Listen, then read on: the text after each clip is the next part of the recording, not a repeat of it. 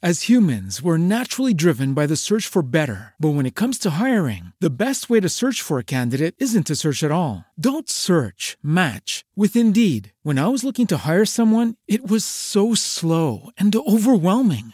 I wish I had used Indeed. If you need to hire, you need Indeed. Indeed is your matching and hiring platform with over 350 million global monthly visitors, according to Indeed data, and a matching engine that helps you find quality candidates fast. Ditch the busy work. Use Indeed for scheduling, screening, and messaging so you can connect with candidates faster. And Indeed doesn't just help you hire faster. 93% of employers agree Indeed delivers the highest quality matches compared to other job sites, according to a recent Indeed survey. And listeners of this show will get a $75 sponsored job credit to get your jobs more visibility at Indeed.com slash podcast. That's Indeed.com slash podcast. Terms and conditions apply. Al otro lado del mundo existe un continente con 54 países, habitado por los grupos Balanta, Cuenu, Carabalí, Lucumí, Ararat, Ashanti y muchos más pueblos. Guerreros, pensadores, agricultores, mineros, ganaderos y pescadores que están presentes hoy en Colombia. Si utilizas al hablar las palabras chévere, ñame o enchufarse, estás rescatando la tradición oral de africanía. Si cuando bailas prefieres la salsa, el vallenato o el reggae, evocas los ritmos de africanía. Si de niño escuchaste los mitos y leyendas de la Madre Monte, la Tunda, la Madre de Agua y la Llorona, estás rememorando las historias de africanía.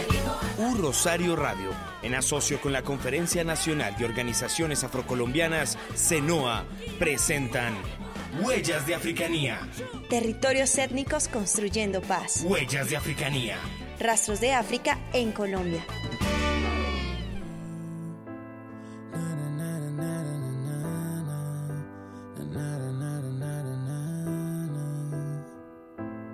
Oh Dios, si estás arriba, escucha mi clamor. El mundo es ciego y sordo al dolor. Mi cuerpo no es propiedad de tus ojos, yo soy lo que soy. Voy a prenderle fuego a mi dolor. Así no apagarás más mi voz. Ahora eres Juliana por siempre bonita. Hola queridos cibernautas, es un gusto volvernos a encontrar y poner en sintonía. Gracias por seguir conectados con U Rosario Radio y recuerden que estamos estrenando horario. Ahora nos vamos a escuchar los martes cada 15 días en las horas de la mañana por aquí, por U Rosario Radio o por Spreaker. Bienvenidos a Huellas de Africanía, un espacio radial que se realiza gracias a la alianza de la Dirección de Proyección Social de la Universidad El Rosario, la Conferencia Nacional de Organizaciones Afrocolombianas CENOA y U Rosario Radio. Desde Bogotá, capital colombiana, recorreremos el territorio nacional, negro, afrodescendiente y palenquero, conociendo las diversas formas de hacer paz. Esto es Huellas de Africanía.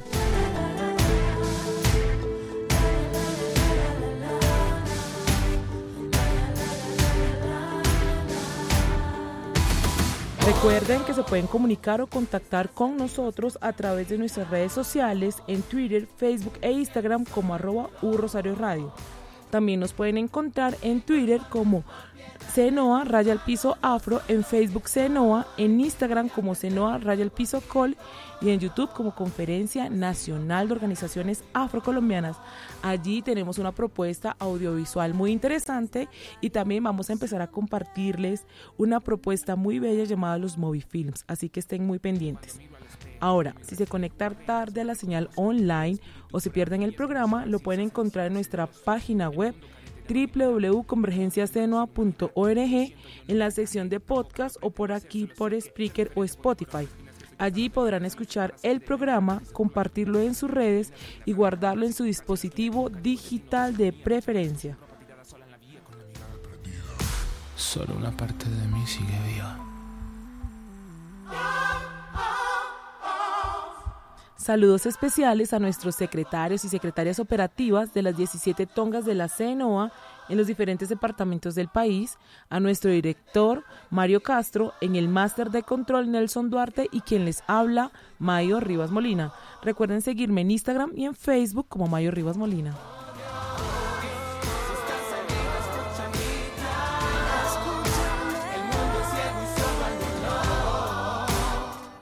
Bueno, queridos cibernautas, así damos, eh, damos inicio a esta emisión con nuestra nueva sección llamada Voces de la Verdad, unas cápsulas informativas en donde hablaremos de esos hallazgos y esas recomendaciones del capítulo étnico afro de la Comisión de la Verdad. Estamos comprometidos con un país que le apuesta a una paz territorial, así que de adelante, al inicio del programa escucharemos un hallazgo y al final una recomendación. Los dejamos con este hallazgo.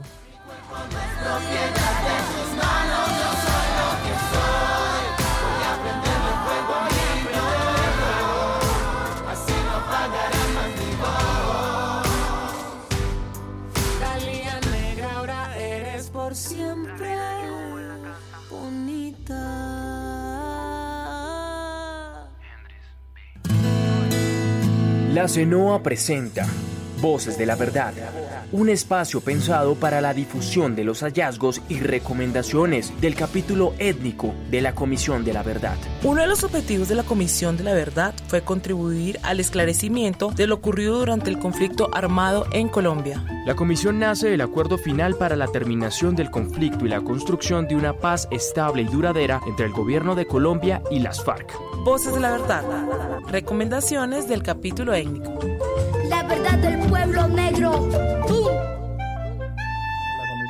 Comisión de la Verdad pudo determinar que existen 17 macroterritorios étnicos donde los grupos armados han disputado las rentas de la seguridad para el desarrollo de economías extractivistas legales e ilegales en el marco del conflicto armado. A la ocupación permanente y de manera transitoria de estos territorios étnicos se ha denominado corredor. Este concepto ha resultado de la investigación desde y con los actores que, han, que participaron en el proceso de esclarecimiento de la verdad. En estos 17 corredores se describen procesos de ocupación de dichos territorios étnicos y confrontación con grupos armados, la imposición y el desarrollo de economías extractivistas tanto legales como ilegales y que han ejercido la violencia en contra del territorio y la naturaleza, generando daños profundos en la sociedad y sectores económicos y políticos. Estas ocupaciones no son estáticas, han ido configurando con la llegada de diferentes actores entre el año de 1960 y 2022, contribuyendo de manera directa a la implantación y el fortalecimiento de las economías ilegales en los territorios. Esto ya que las ventajas estratégicas que brindan la geografía, la situación de los pueblos étnicos y la falta de una presencia diferenciada del Estado han propiciado que los grupos armados puedan ejercer su violencia y control en estos territorios. Voces de la verdad, hallazgos del capítulo étnico. Bueno, para los que se están conectando en este momento, acabamos de escuchar Voces de la Verdad, una cápsula informativa sobre los hallazgos del capítulo étnico de la Comisión de la Verdad. Queridos cibernautas, el 21 de febrero del 2022, hace exactamente un año, la Corte Constitucional falló a favor de la sentencia C-055, la que dio vía libre al aborto si se realiza antes de la semana 24 de gestación. Este fallo se consideró un hito para los derechos sexuales y reproductivos en América Latina. Es por eso que hoy vamos a hablar acerca de los derechos reproductivos en el marco del aniversario de esta sentencia, con, con especial énfasis en las mujeres negras. Para dialogar en torno a esto nos acompañan en la mesa de trabajo Eliana Riaño, comunicadora social, codirectora de Libres, organización lesbofeminista, lesbiana, feminista y activista por el aborto libre desde hace 15 años acompañante de abortos desde hace ocho años, ha trabajado por 16 años en organizaciones nacionales y regionales que luchan por los derechos sexuales y reproductivos de las mujeres. Bienvenida, Eliana. No, muchas gracias, de verdad que emoción estar aquí celebrando con ustedes este primer año de la sentencia C055 que justamente permite el aborto libre hasta las 24 semanas. También nos acompaña eh, la abogada Victoria Eugenia Peralta. Ella es una afrocolombiana nacida en Valledupar, criada entre su ciudad natal y Urumita, municipio del sur de La Guajira, hija de madre y padres guajiros. Es abogada, especialista en estudios políticos y constitucionales, con especial experiencia e interés en atención humanizada a poblaciones de especial protección Le apasionan los asuntos de género, la identificación de alternativas eficaces para la garantía de los derechos, el acceso a la justicia, la, la gestión de procesos y requerimientos de manera justa y eficaz. Hace parte del equipo técnico de la CNOA en el área de incidencia política y legislativa. Bienvenida, Victoria. Muchas gracias, Mayo. Feliz de estar aquí hablando de este tema tan importante y, y sí, celebrando este fallo histórico. Y también nos acompañan porque llegó corriendo, dejar que respire un poco, la doctora Gina Valencia Riascos. Ella es afrocolombiana, nacida en Buenaventura, de familia originaria de López de Micay.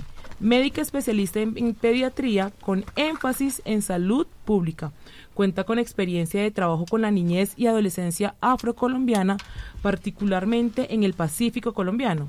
Tiene un gran interés por los derechos sexuales y reproductivos de las mujeres en el territorio. Hace parte del área de equidad de género y diversidad sexual de la CENOA. Bienvenida, Gina. Eh, muchas gracias, Mayo. Estoy muy contenta de estar en este espacio. Gracias por la invitación. Bueno, para dar inicio a esto podemos hacer como una especie, va a ser una mesa más dialogada, tenemos unas preguntas preestablecidas. Eh, iniciemos con Eliana y es, cuéntenos un poco cómo fue el camino para llegar a la sentencia C055. Bueno, pues es un camino bastante largo, ¿no? no, eh, como sabemos, el movimiento Causa Justa inició hace apenas tres años eh, y, y, bueno, fue como previo a esto han sido bastante los, las luchas que tuvimos que darnos también como para uno poner el debate en lo público, poner el debate en la sociedad, en los medios de comunicación y un poco como ir equilibrando el panorama para poder tener un fallo tan histórico, tan, porque es un precedente por supuesto para Colombia, pero para toda América Latina, incluso para el mundo. Entonces, eh, muchos, muchos años, muchos años de lucha intentando a través de eh, Congreso de la República poder introducir un proyecto de que permitiera a las mujeres y otras personas que abortan pues hacerlo de manera segura, libre, tranquila y que pues finalmente fuera costeado también por el Estado, ¿no? Que sabemos que el tema de clase finalmente también eh, eh, es algo que está presente justamente en la lucha eh, por el aborto. Y, mm, bueno, se presentaron aproximadamente 20 proyectos de ley, todos eran archivados, también se presentaron obviamente proyectos de ley para intentar tumbar lo alcanzado en el año 2006, que también fue una lucha fuerte del movimiento principalmente de mujeres y feministas del país, que también pues a través, o sea, dijeron, bueno, ya, por el Congreso no se pudo, ese Congreso es demasiado conservador, definitivamente no va a ser una, eh, un camino, una vía posible. Entonces em, decidieron, ¿no? en el movimiento feminista, hacerlo a través de la Corte Constitucional, que pues es una institución finalmente eh, que protege los derechos humanos y que eh, sabíamos que podíamos, digamos, como que tener una salida positiva eh, y en ese momento, pues básicamente solicitábamos tres causales que son que siguen estando vigentes, porque esta sentencia sigue estando vigente, ya que no tiene em, límite en la edad gestacional, ¿no? Entonces eso también como que es importante aclararlo, pero quizás más adelante conversamos sobre eso.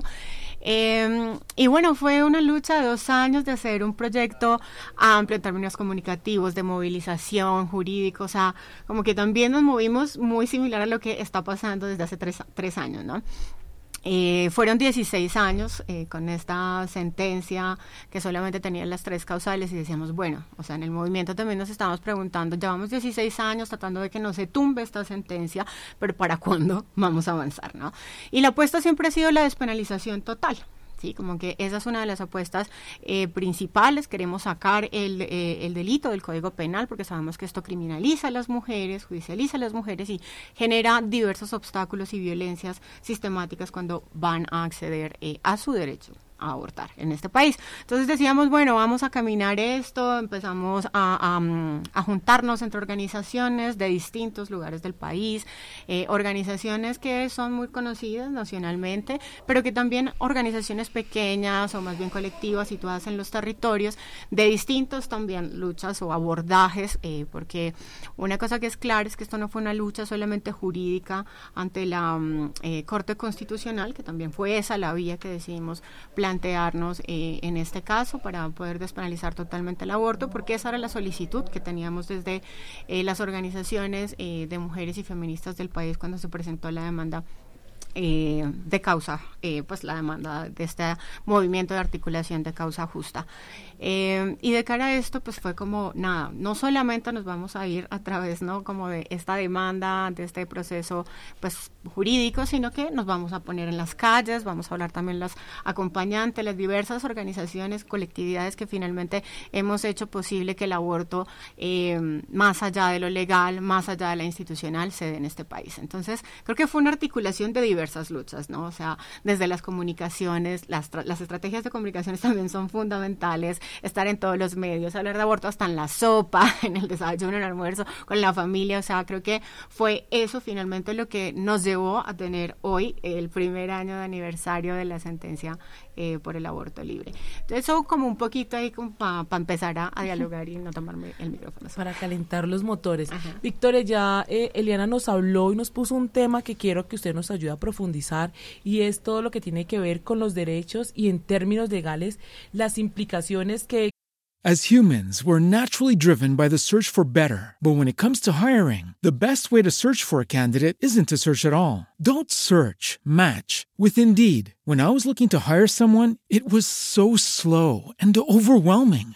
I wish I had used Indeed. If you need to hire, you need Indeed. Indeed is your matching and hiring platform with over 350 million global monthly visitors, according to Indeed data, and a matching engine that helps you find quality candidates fast. Ditch the busy work. Use Indeed for scheduling, screening, and messaging so you can connect with candidates faster. And Indeed doesn't just help you hire faster. 93% of employers agree Indeed delivers the highest quality matches compared to other job sites, according to a recent Indeed survey. And listeners of this show will get a $75 sponsored job credit to get your jobs more visibility at Indeed.com slash podcast. That's Indeed.com slash podcast. Terms and conditions apply.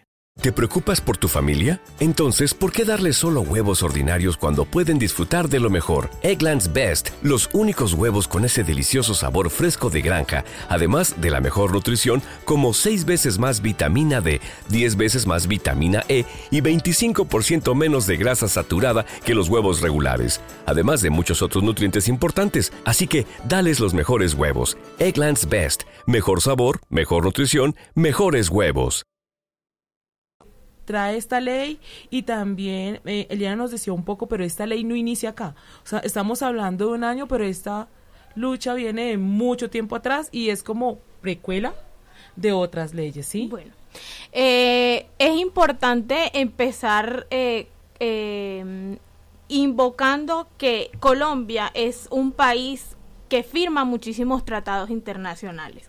Dentro de todas las deudas históricas que Colombia ha tenido en la implementación, en la garantía de los derechos sexuales y reproductivos de las mujeres, están todas esas recomendaciones en torno a la eliminación de acciones que torturen o que vulneren esos derechos de las mujeres, todas las recomendaciones que parten de la CEDAW.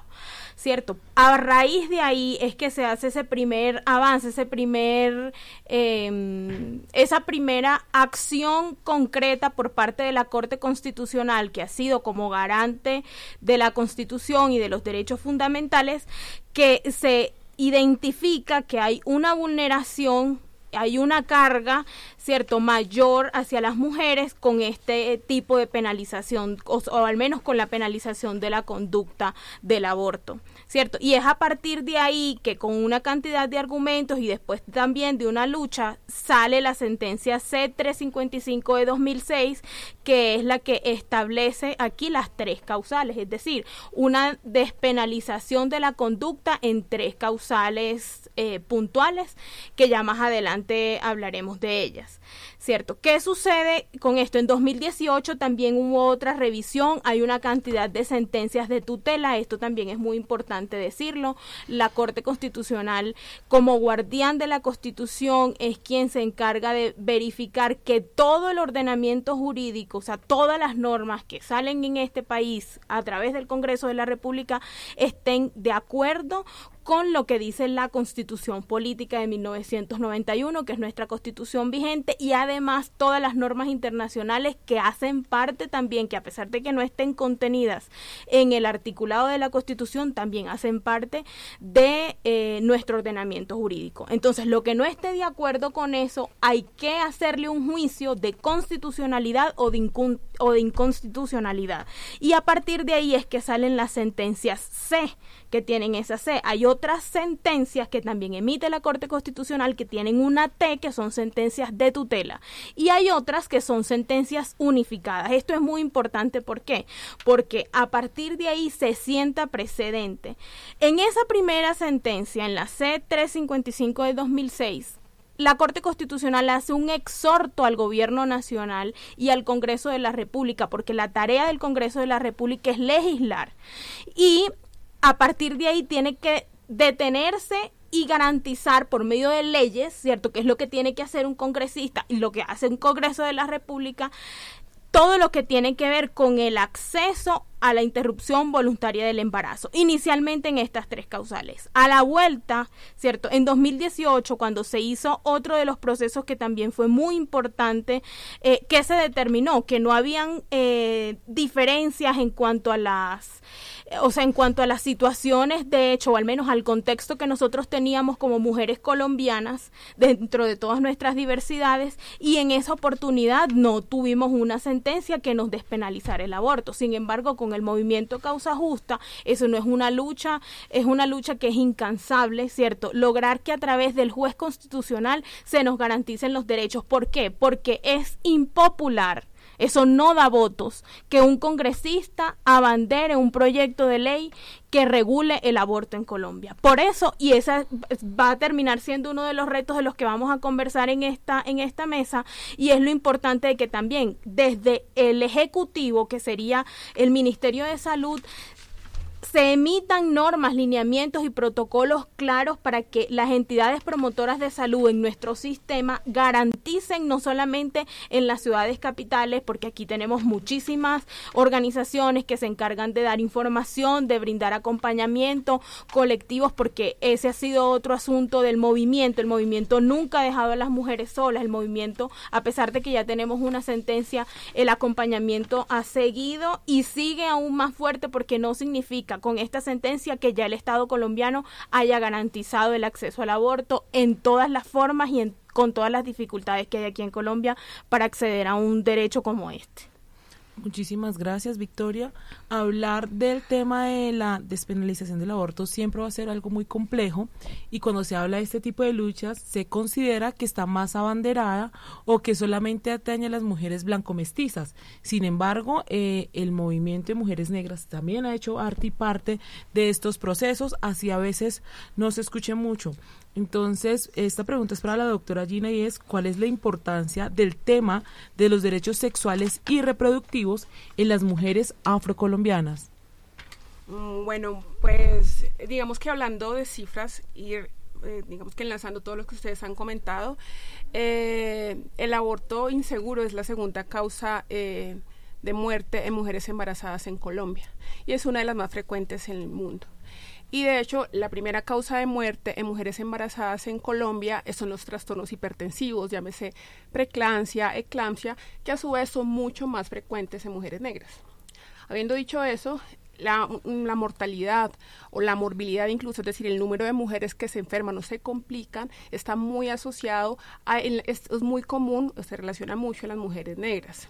Entonces, si tenemos que los abortos inseguros son mucho más frecuentes en aquellas mujeres o personas en capacidad de gestar que no tienen un acceso fácil a un aborto eh, en una clínica, por ejemplo, o incluso a, luchar o a pedir porque, porque se les apruebe eh, las tres causales como estaban en la sentencia anterior, en la, 3, en la C355, pues una mujer que vive en, una, en un área rural, que viva en un área donde la salud realmente no es, el servicio de salud realmente no es confiable y no, no está asegurado, pues es mucho más probable que, acceda al aborto de forma clandestina, por medio de hierbas, de introducción de objetos incluso filosos en sus genitales y por medio de infinidad de medidas que realmente lo que hacen es generar un riesgo para su salud, una alteración en sus genitales o en sus órganos eh, eh, internos y finalmente puede llegar a terminar en la muerte. Entonces vemos que las mujeres negras son una de las con mayor frecuencia terminan en complicaciones secundarias un aborto clandestino, porque no hay un acceso a un centro de salud, porque con mayor facilidad se le ven vulnerados sus derechos. Entonces, digamos que ese es uno de las, de las grandes, de, de, los temas más importantes que tenemos que ver. El otro es el desconocimiento. Sabemos que el acceso a la educación superior es eh, realmente reducido en la comunidad afrocolombiana. De hecho, sabemos que según el Observatorio de Discriminación Racial, tenemos que el 14% de mujeres y hombres afrocolombianos acceden a la educación superior. Eso en consecuencia termina que probablemente van a tener menos acceso a educación de calidad, a un trabajo digno y precisamente a tener esa formación que le permita pedir y, exigir sus derechos. Entonces, digamos que son una mezcla de diferentes factores que hace que las mujeres afrocolombianas terminen en un aborto clandestino que finalmente vaya a, vaya a terminar en una muerte, en una mutilación de sus genitales. muchísimas gracias, Gina. Eliana, ¿Cuál ha sido entonces el papel de las compañeras del aborto en la lucha por el derecho a decidir y a la materialización de esta nueva sentencia en Colombia? Bueno, un poco como eh, hilando eh, lo que dice Gina, em, creo que eh, me parece importante como situar, ¿no? Como el aborto con medicamentos y el aborto seguro. Eh, también quisiera empezar diciendo, bueno, que es distinto el aborto clandestino al aborto inseguro. ¿sí? La clandestinidad eh, lamentable o no lamentablemente, digamos, ha sido también un refugio y un lugar para que las mujeres y las personas que abortan puedan hacerlo. Y en la clandestinidad también es importante mencionar que hemos estado las mujeres, las lesbianas, las feministas y las acompañantes de aborto haciendo posible el aborto seguro para quienes lo decían y lo deseen. Entonces, eh, justamente eh, desde hace ya varios años en América Latina, eh, en el Caribe y bueno, quizás en todo el mundo, existen las redes de acompañamiento que básicamente son redes que eh, se juntan mujeres lesbianas, feministas, a facilitar, entregar información y a facilitar el proceso de acceso al aborto con medicamentos. Esto es muy importante porque finalmente eh, las voces de las ah, acompañantes en este proceso de eh, causa justa o el proceso de la demanda de causa justa era muy importante también situar ¿no? como las voces de las acompañantes. Um, por varias razones. Uno, porque finalmente también tienen eh, directamente el contacto con las mujeres y las personas que abortan en este país, porque saben cuáles son, digamos, los, las, las situaciones eh, de contexto eh, que atraviesan las personas que abortan en este país. Y dos, em, porque finalmente creo que hay que desligar, ¿no? Como el proceso de aborto solamente desde la hegemonía de la medicina.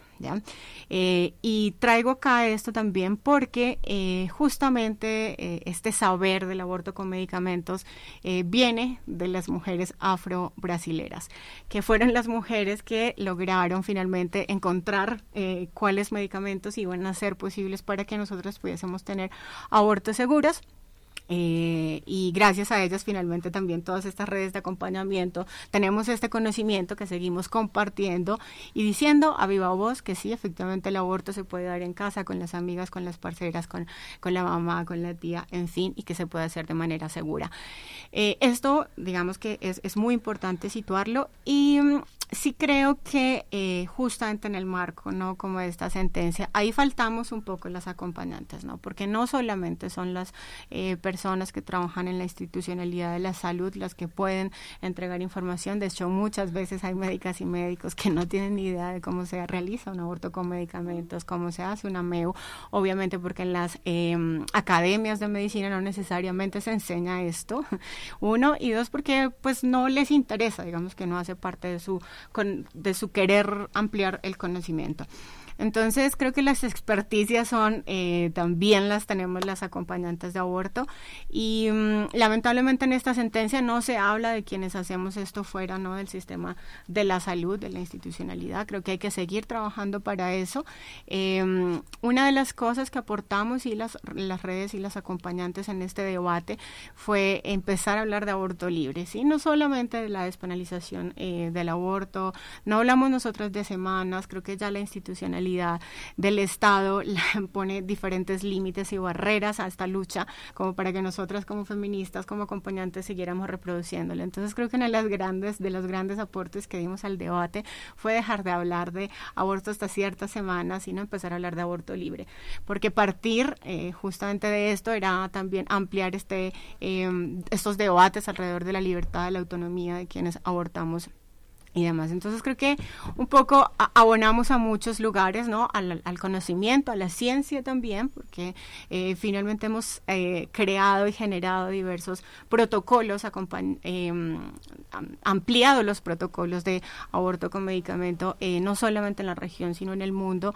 y además estamos enredadas, o sea, como que tenemos, somos muchas en muchos lugares también creando esto, y, y bueno, ya estamos ahí y vamos a seguir dándonos esta pelea eh, de sacar, ¿no? Quitarle este eh, saber autoproclamado, ¿no? De la medicina hegemónica que finalmente eh, es racista, misógina, lesbofóbica y que no se preocupa necesariamente por las necesidades particulares que tenemos las mujeres en toda nuestra diversidad.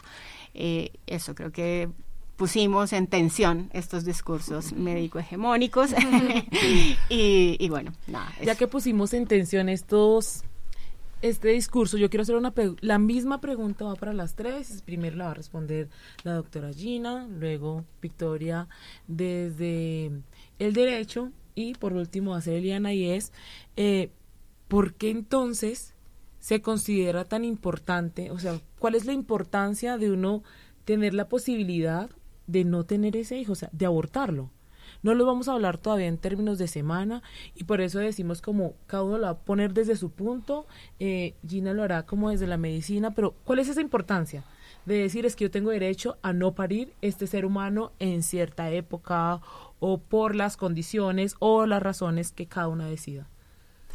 Bueno, yo creo que eh, para mí la razón más importante es que eh, cada persona, cada mujer, cada persona en capacidad de gestar tiene el derecho de decidir si lleva o no lleva a término un embarazo y por sus propias razones. No debería tener que justificarlo, no debería tener que convencer a los demás por esa razón. Y es una razón, y el embarazo, el llevar a término un embarazo es, una, es una decisión que tiene unas implicaciones personales directas sobre la mujer, sobre eh, todo su contexto alrededor, y por eso debe ser una decisión que solo le compete a ella o a esa persona en capacidad de gestar desde su salud mental, desde su salud física, eh, desde sus emociones, desde su religiosidad, desde todas las decisiones que tenga ella, pero solamente esa persona es la que puede decidir eso.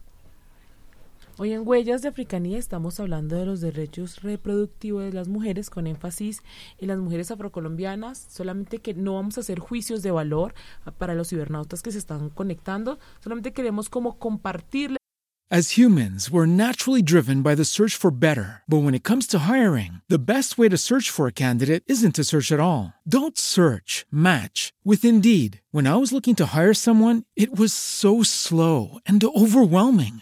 I wish I had used Indeed. If you need to hire, you need Indeed. Indeed is your matching and hiring platform with over 350 million global monthly visitors, according to Indeed data, and a matching engine that helps you find quality candidates fast. Ditch the busy work. Use Indeed for scheduling, screening, and messaging so you can connect with candidates faster. And Indeed doesn't just help you hire faster. 93% of employers agree Indeed delivers the highest quality matches compared to other job sites, according to a recent Indeed survey. And listeners of this show will get a $75 sponsored job credit to get your jobs more visibility at Indeed.com slash podcast. That's Indeed.com slash podcast. Terms and conditions apply.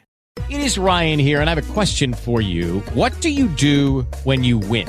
Like, are you a fist pumper?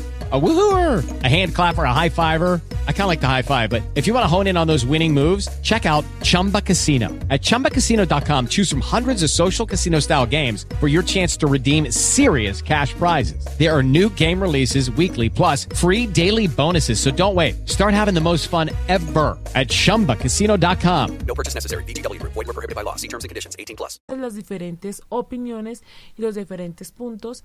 Por eso tenemos como una persona de cada línea eh, porque también eh, tiene hay una parte aquí que es em, la ética Entonces, ¿cómo juega Gina el papel de la ética eh, en la medicina? ¿O por qué decir que es, no es ético apoyar a una mujer en, el marco de un aborto si ella lo quiere? Bueno, cuando uno, cuando uno se gradúa eh, de la carrera de medicina, uno eh, hace lo que se llama el juramento hipocrático. Y dentro del juramento hipocrático, lo, primero, lo principal es ahí defender las decisiones y la vida de esa, de esa persona a la que uno está atendiendo. Y en ese sentido no deberían eh, emitirse juicios de valor. La opinión, la creencia, la religiosidad de ese médico o médica que está viendo a la persona no debería tener ninguna influencia. Eh, de hecho, esa fue una de las causas en que la sentencia C355, la del 2006, con sus tres causales, realmente no generó ningún un impacto tan importante.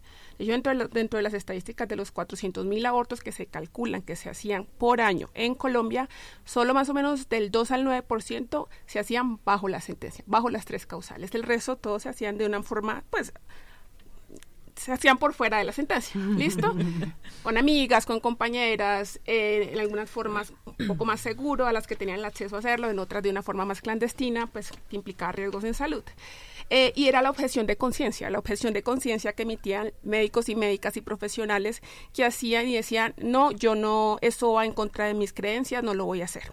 Entonces, en un pueblo, en el Pacífico, en el Caribe, en donde solamente hay dos profesionales en salud, eh, una enfermera eh, o enfermero, un profesional en medicina, y esos de esas los tres dicen objeción de conciencia, pues entonces no tienes opciones en ese sitio que viene bien un proceso de referencia y contrarreferencia que termina sumando días y sumando semanas a este proceso y haciendo que cada vez más difícil la decisión y haciendo más, cada vez más difícil el, el proceso. Entonces termina siendo barreras, barreras para esa mujer, esa persona que quiere decidir finalizar con su embarazo.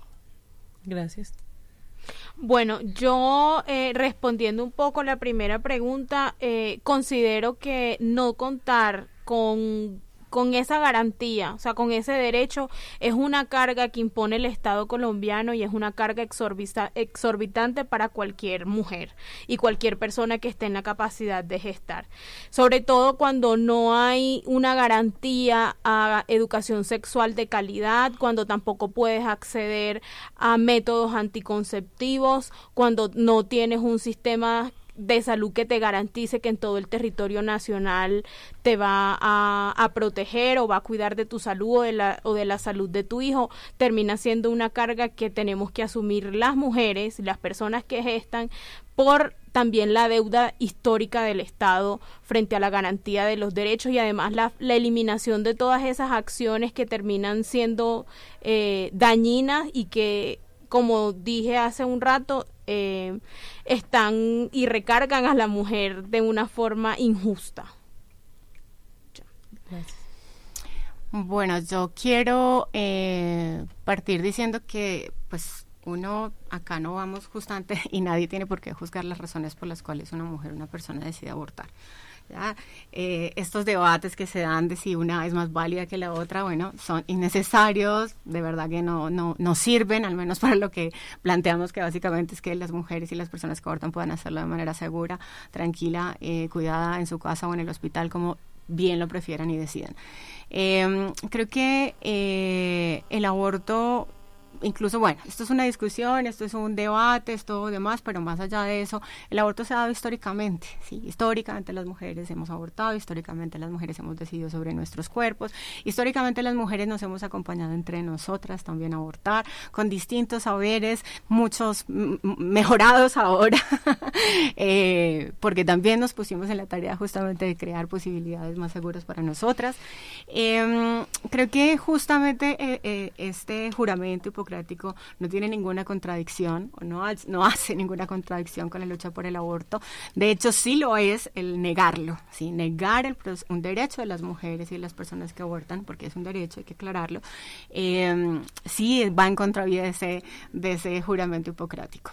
Creo que es muy importante también situar que las eh, y los prestadores de servicios de salud tienen que garantizar este derecho. O sea, esto no es como un favor que nos están haciendo las mujeres, esto es un deber, eh, esto es un deber y hace parte de su trabajo, o sea, digamos como que no es un favor que nos deben hacer. Em, también creo que esto que, que, que, desde el 2006 venimos hablando del tema de la objeción de conciencia como un obstáculo para garantizar el aborto, es importante mencionar que, eh, o lo decimos de alguna manera las acompañantes de aborto, esto no es solamente una objeción de conciencia, esto es una obstrucción directa y clara hacia los derechos de las mujeres, porque incomoda, al sistema siempre le ha incomodado que las mujeres tomemos decisiones sobre nuestros cuerpos, que las mujeres estemos aliviadas, tranquilas y felices cuando tomamos estas decisiones sobre nuestros cuerpos.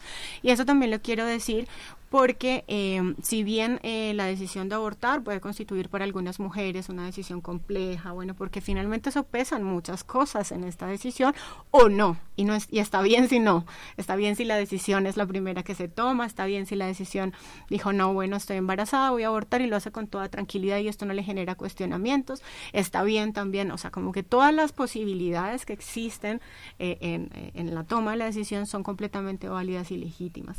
Entonces creo que esto también es importante mencionarlo. Hace, no sé, como dos años salió un estudio que hicieron a nivel mundial sobre eh, las percepciones post-aborto ¿no? que tenían las mujeres, ¿no? porque se, se, se habla pues como del síndrome post-aborto, que sufren las mujeres y demás. Y bueno, puede que sí, algunas mujeres tengan, eh, digamos, posterior a sus decisiones y a sus abortos, culpas que finalmente devienen de las violencias simbólicas, religiosas y demás que recibimos cuando tomamos estas decisiones, no per se por la decisión, finalmente la decisión de abortar la toman eh, porque es lo que quieren en ese momento y desean en ese momento. Este estudio decía que el 6%, eh, de, el perdón, el 94% de las mujeres que habían abortado y que consultaron en este estudio, eh, lo primero que habían sentido decían, men o sea, mencionaban que era tranquilidad, alivio, felicidad. Y eso le molesta mucho al sistema.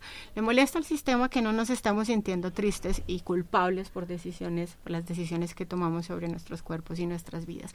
Creo que también hay un poco que desmitificar, ¿no? Este lugar eh, terrible que se da en, en, después de la decisión de abortar, porque no es cierto, ¿sí? Las mujeres finalmente nos sentimos tranquilas y aliviadas. También creo que hay todo una, un reto eh, en, en, el marco, ¿no? De qué es lo válido, qué es lo legítimo y no en términos de, de cómo apalabramos el aborto. Y es que las mujeres no solamente abortan hasta las 24 semanas, por eso la lucha del movimiento feminista y abortero eh, sigue siendo despenalizar completamente el aborto porque las mujeres abortan más allá de las 24 semanas y no está mal que tomen la decisión. Y las decisiones que se toman en las diferentes eh, etapas de la gestación tienen sus razones y justamente esas razones no vamos a discutirlas, ni a debatirlas, ni a deslegitimarlas, ni a cuestionarlas. Eh, entonces creo que también es importante empezar a hablar de, bueno, cuándo vamos a terminar de sacar del Código Penal, porque finalmente después de los 24 hay bastantes abortos también y es completamente legítimo, también merecen ser acompañadas también merecen tener los mismos eh, derechos y accesos que la que aborta en las 6, 12, 15 semanas. Entonces, eso. Bueno, yo quisiera acotar un poco con respecto a lo que estamos conversando aquí en este punto de la mesa y es que el derecho a la objeción de conciencia también eh, tiene ese rango, es un derecho fundamental en cabeza de una persona, no es un derecho colectivo. Y con eso me refiero a no es una institución la que puede negarse invoca, invocando un, la objeción de conciencia, es ese personal médico que tiene directamente, cierto, que garantizar o hacer el procedimiento para que la mujer acceda a la interrupción voluntaria del embarazo. Como no es un derecho colectivo sino que es un derecho de carácter fundamental que recae sobre una persona,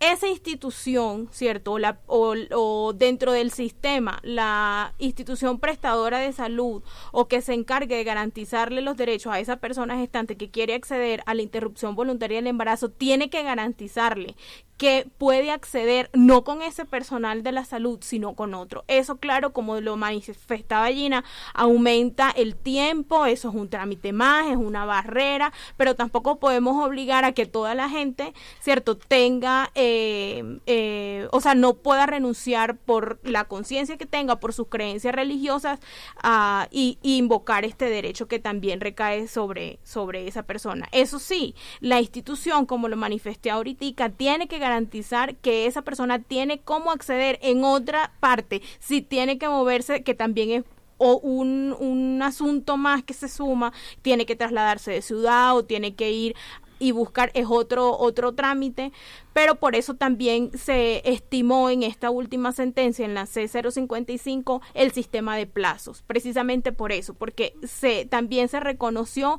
que el Estado colombiano impone barreras y que es muy difícil que en ese término o en un término menor puedan las mujeres finalmente o las personas eh, gestantes eh, acceder a la interrupción voluntaria del embarazo.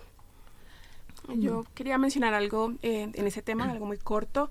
yo creo que en el tema de la, de la obsesión de conciencia, una de las tareas más importantes dentro de todo el movimiento feminista, dentro del movimiento de causa justa, etcétera, es eh, poder acceder a, la formación de los profesionales en salud. Mira, bueno, yo cuando salió la sentencia eh, en el 2006, yo estaba estudiando medicina y cuando salió la sentencia, lo primero que hicieron los profesores, en su mayoría hombres, de hecho el 100% de ellas eran hombres, era enseñarnos a pedir la objeción de conciencia, casi que adoctrinarnos, convencernos de que íbamos a impedir cómo una mujer pudiera acceder en la escuela de medicina. Entonces, eso es lo que nos decía. No, no, no, no. Salió esa sentencia, pero no lo van a hacer. Ustedes van a decir objeción de conciencia. Solo digan eso, solo digan eso, sin importar que fuera una creencia religiosa, porque la mayoría de, veces eh, no lo era. Y quiero traer el dato aquí de que entre el 98 y el 2009, el 2019, perdón, la Fiscalía hizo más de 5.000 acusaciones a mujeres por el delito de aborto. Y de esas el 70% habían sido denunciadas por el personal de salud. Y eso es una violación al secreto profesional que uno también eh, tiene como parte del juramento hipocrático. Entonces, digamos que son cosas que no tienen sentido. Una persona va al servicio de salud eh, a pedir ayuda. Eh, a veces era por un aborto incompleto, por ejemplo, que había terminado en alguna complicación o dificultad, o por temor incluso de esa niña, porque muchas veces eran niñas, eran adolescentes, y terminaba el sistema de salud lanzándole, haciendo una acusación. Y muchas veces era una acusación sin tener ni siquiera evidencia, solamente por está, tiene 14 años, es una mujer negra, ah, no, eso fue un aborto, eso fue inducido, eso fue inducido, yo voy a llamar a la policía. Menos mal que lo mencionas porque ahí también es muy importante dejar claro que las personas que son menores de edad, ¿cierto?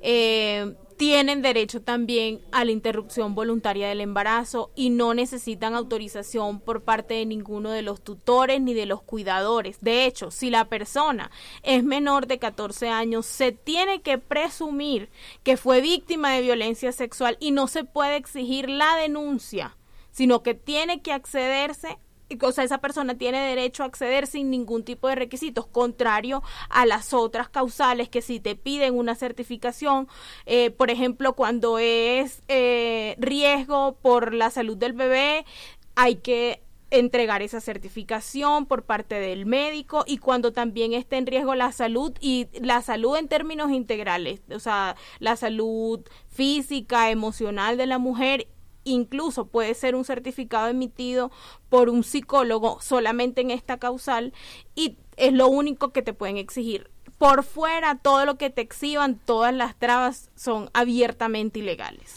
Yo quiero mencionar que esto básicamente es justamente para la, la, sentencia C355 de 2006. Sin embargo, la sentencia C055, eh, justamente lo que plantean, no son solamente plazos, o sea, quita un poco esta barrera de las causales hasta las 24 semanas, el aborto es completamente libre, a solicitud de la libre demanda cada persona, cada mujer. Y lo otro que quería mencionar frente al tema de la objeción de conciencia, porque es algo que eh, un poco como que siempre se cree que está... O que hay una tensión entre quienes luchamos por la, eh, el derecho al aborto y eh, quienes luchan por el derecho a la objeción de conciencia. La objeción de conciencia sí la entendemos como un derecho y demás, pero pasa que se está usando de, manera indebida, de manera ilegal eh, para obstruir derechos, ¿sí? para obstruir, obstruir derechos fundamentales de las mujeres en este país. Entonces, en esa medida, Obviamente nosotras no es que quisiéramos pues que objetores de conciencia nos, eh, nos practiquen abortos. O sea, sabemos que seguramente va a ser una mala experiencia, vamos a, vamos a tener, eh, vamos a tener que pasar por diversas violencias, pero sí eh, pues las instituciones de salud deben garantizar tener personal que efectivamente no sea objetor de conciencia, pero que además pueda garantizar una atención integral a la mujer, a la persona. Eh, y creo que eso es un poco como fundamental. Más allá de nosotras querer atacar un derecho, es poder evidenciar que este derecho lo están eh, utilizando eh, para obstruir nuestros derechos. Estamos como muy, digamos que alegres por esta sentencia.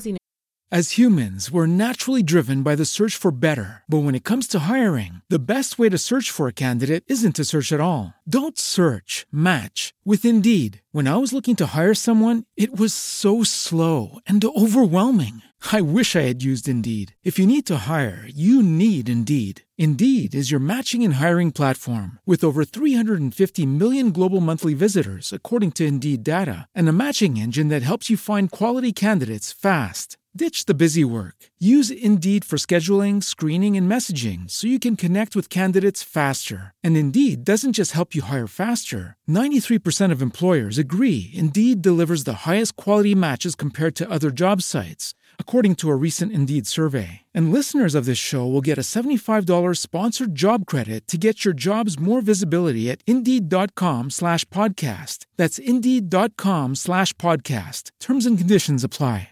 Sin embargo, creo que es importante hablar de esas barreras que tienen, muchas mujeres tienen barreras, ok, pero yo me quiero enfocar, y esta pregunta va también eh, primero para las dos, y es para la doctora eh, Gina, ¿cuáles son esas barreras que tienen, ahorita hablamos un poco, las mujeres negras, y, y no solamente las del territorio, sino cuando, o cuando hablamos de territorio, siempre como que hago la aclaración que el territorio no es solamente las que están fuera de Bogotá, Bogotá también es un territorio inmenso, tiene unos lugares mal llamados periferias donde también se generan y se ejercen otro tipo de violencias, entonces uno ser una mujer negra, empobrecida, creo que tiene otras implicaciones para acceder incluso a un derecho que ya se tiene. Mm, claro que sí. Eh, de hecho, eh, una de las, principales barreras es el desconocimiento eh, de la sentencia C055. también el acceso a la educación sobre los derechos sexuales y reproductivos. Están también los, el acceso a la salud, por ejemplo, a los sistemas de salud. y está el sistema de salud eh, que en general es un sistema de salud que es racista y que infringe una violencia mucho más intensa, una violencia obstétrica mucho más intensa en las mujeres negras. Entonces digamos que esas serían como las barreras principales que podemos comentar para esta población. Bueno, yo creo que la ausencia de regulación por tanto tiempo sigue siendo una barrera. La esperanza eh, en términos de incidencia política por parte del todo el movimiento feminista es que ahora que tenemos un Congreso nuevo, que está renovado, eh, que tiene en cierta parte, pues, eh, al menos eso fue lo que nos prometieron cuando estaban conquistando nuestros votos. Pero la idea es que ahora sí se ponga el Congreso como la tarea de legislar. Esa es su tarea. Él se le paga a la gente que está allá se le paga una cantidad de dinero para que hagan eso, para que legislen sobre lo que se tiene que legislar. Y esto no es un capricho, esto es una necesidad, es un derecho de rango fundamental. Y yo creo que ya más exhortos de la Corte Constitucional es también como como imponer esas barreras y, y, eso termina siendo, eso se termina traduciendo es en votos y qué tanta popularidad gano resto con el mientras me estoy pasando por la galleta mi obligación como congresista de un lado y de otro lado también lo que yo tengo que hacer con respecto a las mujeres que finalmente también apoyaron esas causas o esos movimientos políticos que también se sumaron con la esperanza de que íbamos a tener mayor incidencia y que finalmente íbamos a tener un marco jurídico que en realidad nos garantice porque la Corte Constitucional hace hasta donde puede hacer. Pero esto no es esto no se agota en esto. Hay unas tareas todavía pendientes por parte del ejecutivo del legislativo que estamos ahí pendientes de que finalmente se vayan, se vaya avanzando en ellas. Igual creo que la Corte les puso la bandera muy alto, entonces por eso eh, también es muy difícil que, que, que en el Congreso, eh, porque justamente es un tema de votos, ¿sí?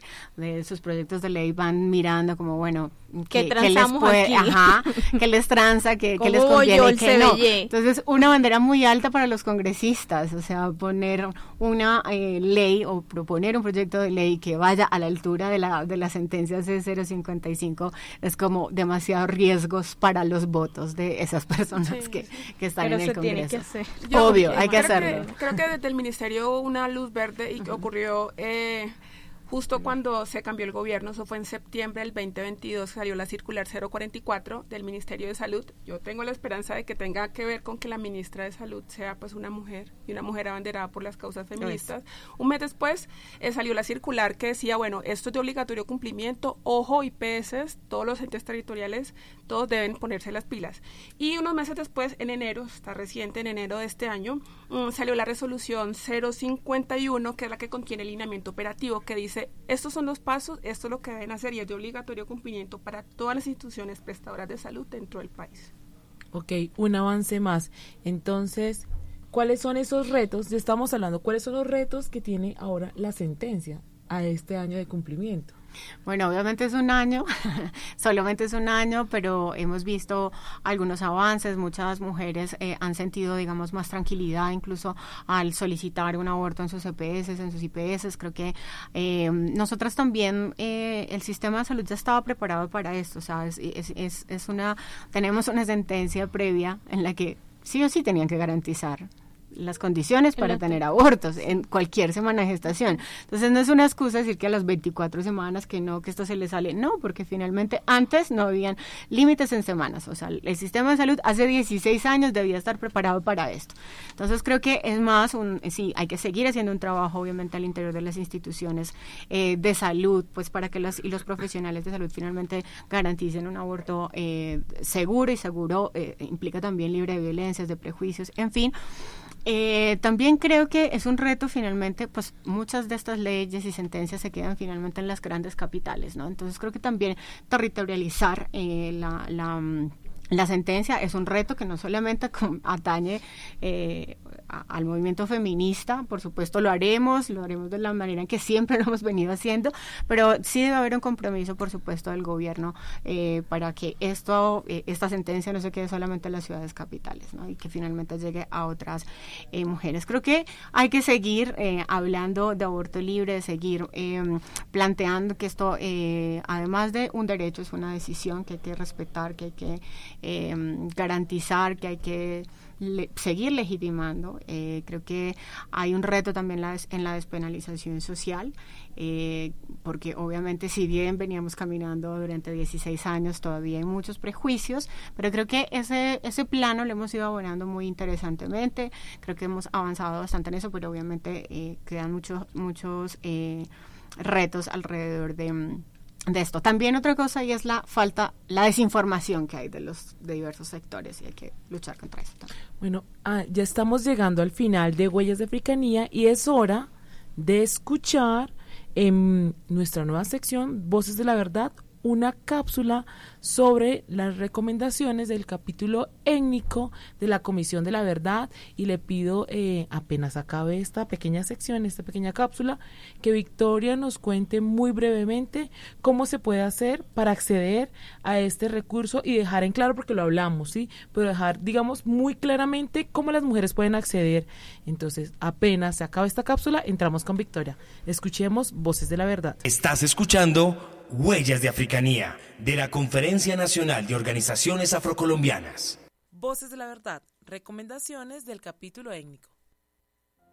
Las recomendaciones que entrega la Comisión de la Verdad a diferentes actores se agrupan en nueve temas. Construcción de paz, víctimas, democracia, impunidad, narcotráfico, seguridad, paz territorial, cultura y legado. Hoy hablaremos de la construcción de paz. Las recomendaciones realizadas buscan que el Estado honre los compromisos asumidos en el acuerdo final de paz y por tanto priorice la vida y la construcción de paz dentro de la agenda política nacional. Entre las recomendaciones realizadas con relación al capítulo étnico se encuentra garantizar el cumplimiento pleno e integral del acuerdo final de paz, incluyendo las disposiciones del capítulo étnico y las medidas de género. Esto implica metas y tiempos claros, recursos y el diseño de estrategias para la construcción de paz territorial en las zonas más afectadas por el conflicto armado y la violencia. Sobre la base de los programas de desarrollo con enfoque territorial PEDET, para ello deben tenerse en cuenta las recomendaciones de las diferentes entidades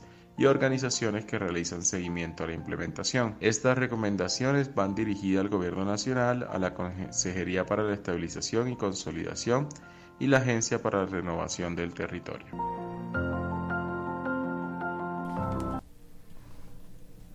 Bueno, y seguimos en Huellas de Africanía, hoy cumpliendo ya un año de la sentencia C055 eh, que apoya todo el tema del aborto libre.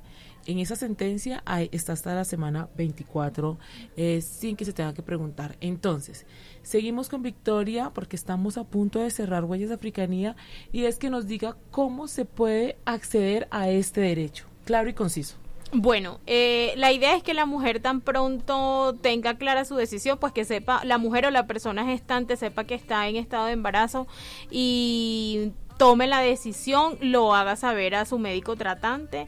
En la EPS deben de garantizarle una atención especial, o sea, una atención no solamente especial, sino integral, un apoyo psicosocial y eh, las instituciones, las entidades promotoras de salud, las EPS, tienen convenios con organizaciones que tienen muchísimos años de estar acompañando estos procesos. Por ejemplo, dentro de estas organizaciones está Profamilia, está Oriéntame, está eh, Si Mujer, eh, Libres también acompaña, pero desde otro, desde otros espacios. Entonces, em, buscar como, como ese acompañamiento y que la EPS obviamente eh, garantice.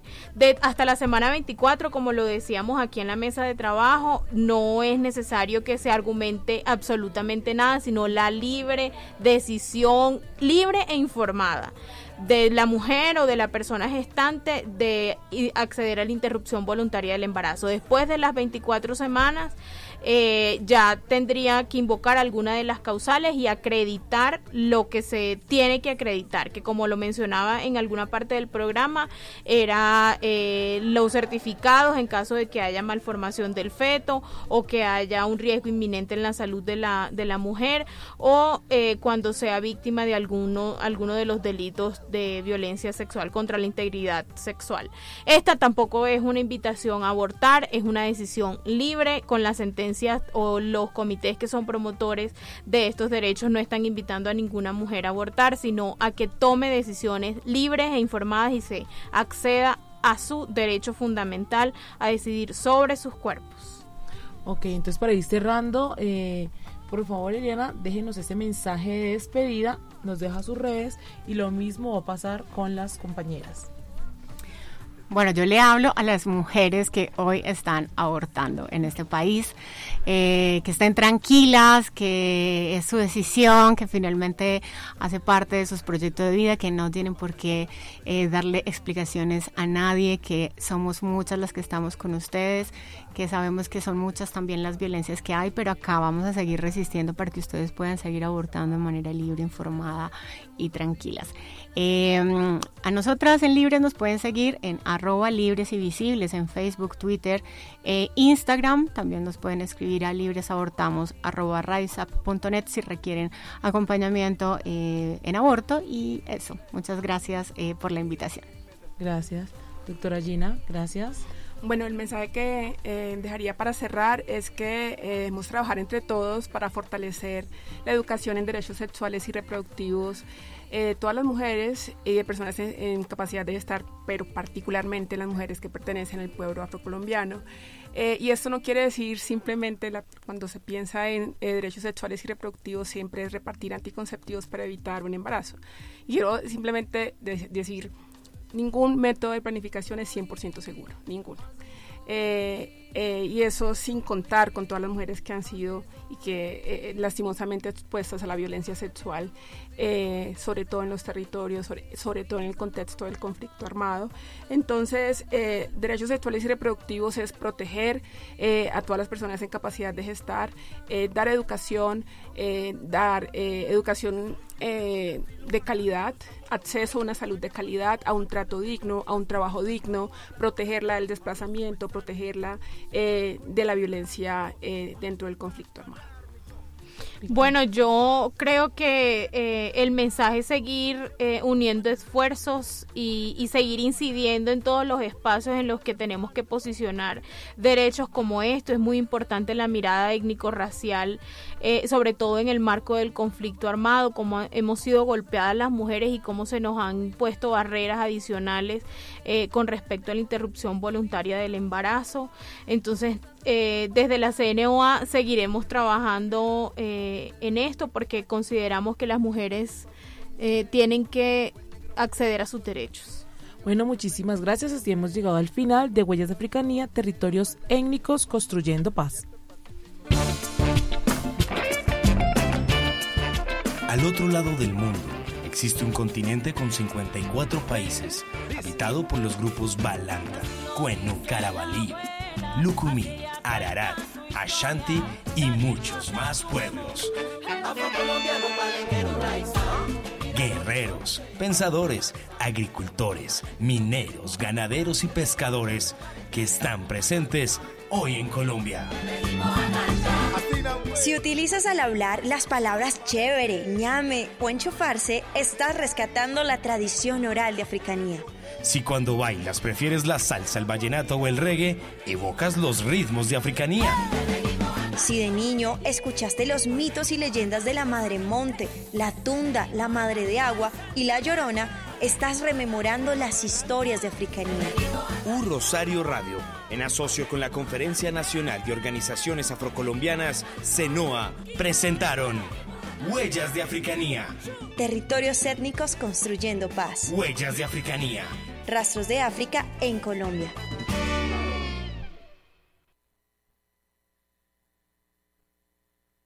Hello, it is Ryan, and I was on a flight the other day playing one of my favorite social spin slot games on chumbacasino.com. I looked over the person sitting next to me, and you know what they were doing?